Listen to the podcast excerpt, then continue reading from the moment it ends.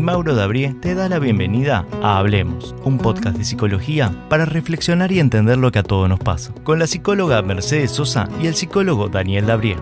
Les damos la bienvenida a Hablemos, el podcast de Di Mauro Dabrie, a este tercer capítulo que vamos a dedicar a si podemos controlar la ansiedad. Bienvenida, Mercedes, buen día. ¿Cómo estás? ¿Todo bien? Bien. Bien. Bueno, el, primer comentario que, a mí me, gustaría hacer con respecto mm, al, título y al tema de ansiedad, que es sin duda un tema fundamental eh, en estos tiempos donde verdaderamente estamos padeciendo una epidemia de ansiedad y hay un altísimo porcentaje de, la población mundial ansiosa. Sí, sí.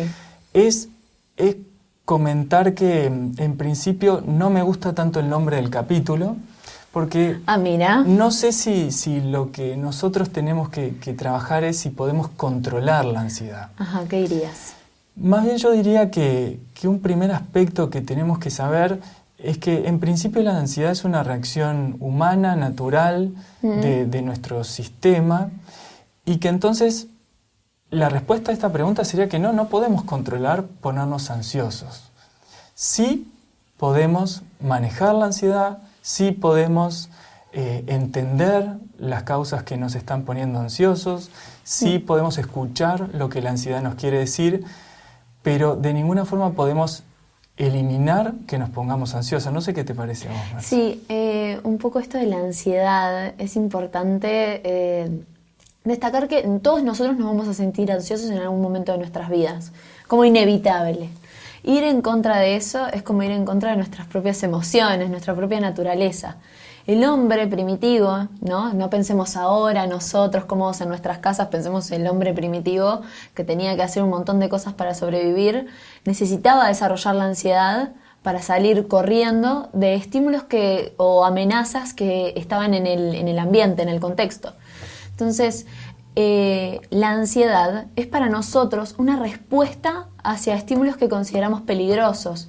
Esto va a generar en nosotros ciertos síntomas que pueden ser, por ejemplo, taquicardia, falta de aire, sudoración, que lo que van a hacer es a nuestro cuerpo avisarle, che, tenemos que salir de acá como sea. Y bueno, un poco eh, ir en contra de nuestra propia biología es imposible. Lo que, como vos decís, lo que hay que hacer es saber gestionarla, regularla. Y este como es, todo un aprendizaje, ¿no? Entonces creo que es, importante, Mercedes, esto que, que, comentás de la ansiedad, porque esa reacción que, naturalmente tenemos y que está puesta en un estímulo, hoy un poco por el desarrollo cognitivo, por, por el desarrollo que tenemos como seres humanos, empieza a ser más patológico cuando la ansiedad empieza a anticipar eh, cuestiones que todavía no ocurrieron. Es decir, lo que pasaba en el hombre primitivo que le permitía escapar de, un tigre, bueno, hoy en día ya no es eh, escapar de algo, de un objeto que podríamos llamar real, sino que lo que es es anticipar una situación que todavía no ocurrió y que nos desconecta de, eh, del presente, de lo que estamos viviendo. Es una amenaza que no es real, o sea, que no está frente a nosotros. Muchas veces es creada por nuestra mente. Eh, nosotros tenemos una zona del cerebro que se llama la amígdala, que es como la alarma que le manda a todo nuestro organismo que tenemos que salir corriendo muchas veces vamos a sentir que la ansiedad no aparece solamente con síntomas físicos, sino que aparece también en pensamientos, ¿no? Y, creo que acá muchos se pueden sentir identificados con esto de la rumiación, el estar constantemente preocupado por cosas que, me pueden generar miedo, eh, me pueden generar culpa, me pueden generar sentimientos, cualquier sentimiento negativo y un poco eh, aprender a regularla es como aprender a regular nuestro cuerpo, ¿no? Por ejemplo, está estudiado que las respiraciones conscientes, la relajación, em, también ciertos, ciertos ejercicios que tienen que ver con la atención plena, nos ayudan a regular nuestro cuerpo y a que nuestra ansiedad disminuya.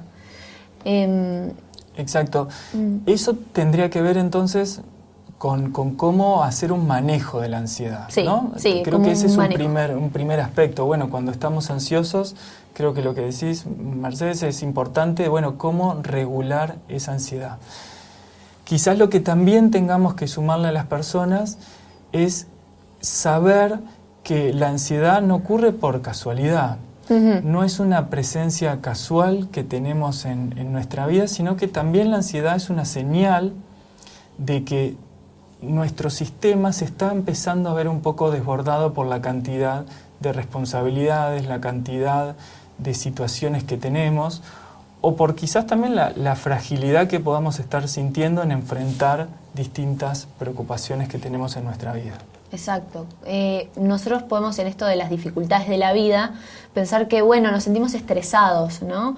El estrés es una respuesta que nosotros tenemos inmediata, momentánea, que es eh, cuando estamos frente a un estímulo estresor, o sea, puede ser una pelea, eh, me salió mal eh, un trabajo, por ejemplo, tengo que enfrentar un examen, eso es lo que llamamos estrés. Ahora, cuando hablamos de una ansiedad, hablamos como un estrés más prolongado, que se sostiene en el tiempo, que, que muchas veces no tiene como una señal clara de por qué aparece, pero de repente aparece. Y creo que ahí es cuando aparecen muchas veces los ataques de pánico o las crisis de ansiedad. Estas crisis, ¿cómo nos damos cuenta? Bueno, porque justamente empezamos a sentir como toda esta sintomatología aparecer y desbordarnos absolutamente. Y en los ataques de pánico es esta, es esta idea de que puedo llegar a, tener algo, de que me estoy muriendo, de que algo grave me va a pasar. Exacto. Yo ahí quiero, me gustaría comentar algo que capaz que le suena un poco controversial a las personas que nos están escuchando, que es que el ataque pánico es como la, la última es el último recurso del sistema por tratar de hacernos dar cuenta de que quizás la vida que estamos llevando, quizás la rutina que estamos llevando, no está siendo saludable para nosotros. Claro, creo que para uno puede ser medio difícil pensar que el cuerpo tiene sus propios recursos para avisarnos cosas, pero sí, como, como un mensaje. Exacto, porque uno cuando, cuando ve en consulta que una persona llegó a un ataque de pánico, empieza a, rastrear que quizás esa persona primero no, empezó a dormir muy bien, segundo se fue llenando de pensamientos negativos, quizás eh, dejó de hacer ejercicio, después aumentó la cantidad de horas de trabajo, su, su, cuerpo empezó a mostrar señales, su vida emocional empezó a mostrarle señales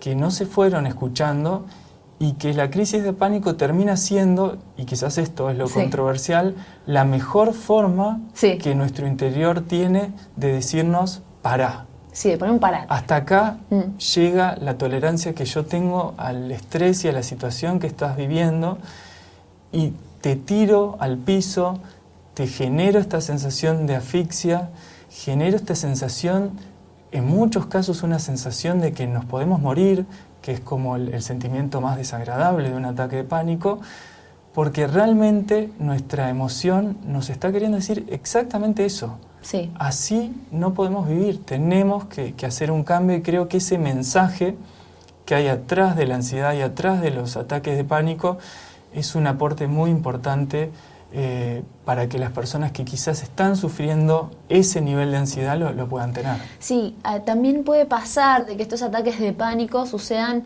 capaz no cuando uno está eh, porque siguiendo esta línea podríamos pensar, bueno, las personas que solamente están estresadas en el trabajo o tienen una situación como muy estresora en ese momento, ¿no? Como a lo largo de los días, de los meses, termina derivando en un ataque de pánico, sino que también muchas veces en ciertas situaciones donde nosotros sentimos que perdemos absolutamente el control, ahí también se puede desencadenar como el ser humano tiene esta, e, esta baja tolerancia a la incertidumbre, cuando sentimos que perdemos el control también podemos sentirnos muy ansiosos. El ataque de pánico sería como la peor expresión de, de eso, ¿no? Pero eh, un poco pensar también cuál es nuestra relación con el control. Y a veces como el ejercicio de poder soltar, de aprender a aceptar ciertas situaciones, también nos puede derivar en aceptar o regular mejor la ansiedad. Totalmente, yo creo que, un poco atrás de estas cosas y atrás de esta epidemia de ansiedad está un poco esta filosofía en la cual estamos viviendo todos, que es la filosofía del rendimiento, de que tengo que meter muchas horas en el trabajo, después tengo que ir al gimnasio, después me tengo que juntar con mis amigos, que además tengo que ver la serie que me gusta, que estoy en el noveno capítulo. Creo que, eso de rendir, también eso de tengo que rendir y además me tengo que sentir bien. Sí. No solo rendir, sino tengo que estar contento, porque la vida es para estar feliz, entonces tengo que estar así. Sí, Bueno, como que si no lo fueras, es como que estás decidiendo no serlo, ¿no? Porque tenés todas las posibilidades para hacerlo. Claro, es como, como que estoy fracasando y bueno, ahí nuestro sistema emocional tiene eh, estas señales de, de ansiedad que justamente nos van indicando que tenemos que frenar un poco y que quizás nuestro ritmo de vida, nuestras exigencias estén un poco por encima de la que son sanas para nosotros. Sí, y como una recomendación me parece importante que tengamos en cuenta que la ansiedad, eh, aparte de habitarnos y nosotros poder regularla, es algo que le pasa a mucha gente, como eh, entender que es algo que está estudiado, que se puede trabajar, que hay herramientas para manejarla, que es algo que puede convivir con nosotros si aprendemos o tenemos las herramientas para hacerlo. Totalmente me gustó esa palabra convivir, Mm. me gustó mucho más que controlar. Mm, Creo que controlar es como tratar de querer que eso no esté. sí, Y si eso, si eso no estuviera, la consecuencia sería que no tendríamos nada entre nosotros que nos muestre que estamos excediéndonos con, con nuestra vida, que nos estamos equivocando quizás de, de camino. Entonces Sí. creo que ese es un, un aspecto muy importante y creo que convivir y convivir sanamente, realmente como decís, Marce, es una posibilidad que estimulamos en- en todas las personas. Sin duda, sin duda. Bien, eh, a mí me gustaría entonces, simplemente quizás como, como redondeo final del, del tema de la ansiedad, obviamente hay personas que, que hoy pueden estar con, con ya grados de ansiedad muy grandes, con trastornos, creo que ahí sí es muy importante recurrir a la medicación, eh, pero también recurrir a entender, creo que este es el mensaje más importante, entender eh, por qué estamos ansiosos, preguntarnos eh, qué me está pasando, cómo estoy viviendo, de alguna forma cuál es el mensaje que la ansiedad me está trayendo desde dentro mío y cuál es el cambio que tengo que hacer para sentirme mejor. Mm, Podemos tomar una medicación para que la ansiedad no esté, mm. pero ahí no estamos cambiando y no estamos escuchando a la ansiedad. Entonces sí creo que motivamos desde este espacio Hablemos a que además de que tomen el recurso de, de tratar de reducir la ansiedad, poder dormir bien, que eso también es algo muy importante, bueno, se den un tiempo para hacerse al menos la pregunta, ¿qué me quiere decir esta ansiedad? ¿Qué me viene a aportar? ¿Qué aprendizaje tengo que hacer para poder vivir un poco más tranquilo? Sin duda. Bueno, Marce, muchísimas gracias. Como siempre, A un vos, gusto Daniel. compartir este momento.